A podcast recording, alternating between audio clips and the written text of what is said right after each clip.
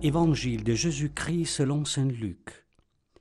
En ce temps-là, Jésus disait aux foules Personne, après avoir allumé une lampe, ne la couvre d'un vase ou ne la met sous le lit.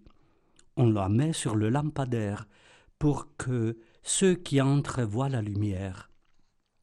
Car rien n'est caché qui ne doive paraître au grand jour, rien n'est secret qui ne doive être connu et venir au grand jour.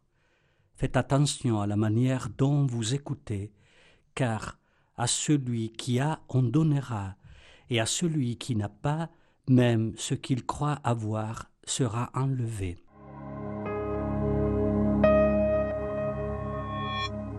La lampe doit être posée sur le lampadaire, évidemment. Pourtant, si Jésus en parle, c'est qu'il sait que trop souvent nous enfusions la lumière de la parole et de la foi sous le lit de nos petites confortables communautés ou sous le pot de nos certitudes. Ne voyez-vous pas combien de ténèbres tournent autour de nous? Quelle fatigue l'homme contemporain éprouve-t-il, ancré sur des certitudes fragiles? Le monde est devenu agressif et impitoyable envers les catholiques, en Europe, même ici en France en particulier. La pensée dominante accuse l'Église d'être une sorte d'association de malfaiteurs. Nous avons reçu une parole qui a rempli nos vies, devenons capables de la communiquer avec le sourire, avec l'ouverture, avec la franchise. Bien sûr, les temps nouveaux ont besoin de mots nouveaux, de langues nouvelles, mais Jésus est le même hier, aujourd'hui et pour toujours. N'ayons pas peur de trouver une façon de le raconter. La lumière reçue de l'Évangile illumine toute notre vie, contamine nos choix, change notre façon d'être et nos décisions, nous convertit et on le voit.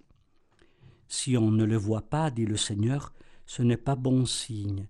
Cela signifie que nous avons peur de la lumière, que nous finissons par mettre la puissante lumière de l'Évangile sous le tabouret au lieu de la mettre sur le lampadaire, comme il faudra le faire. Puis Jésus parle d'écoute.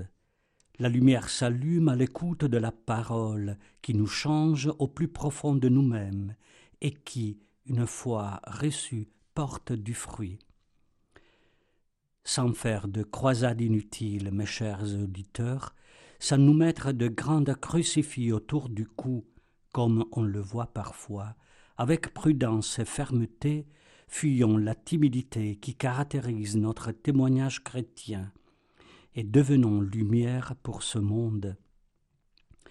Nous avons vraiment besoin de repartir de lui, du Maître Jésus, de laisser réellement sa parole envahir notre quotidien, pour devenir capable de vivre la pensée chrétienne, de rendre concrète l'annonce de l'Évangile. Par grâce, nous avons reçu cette lumière.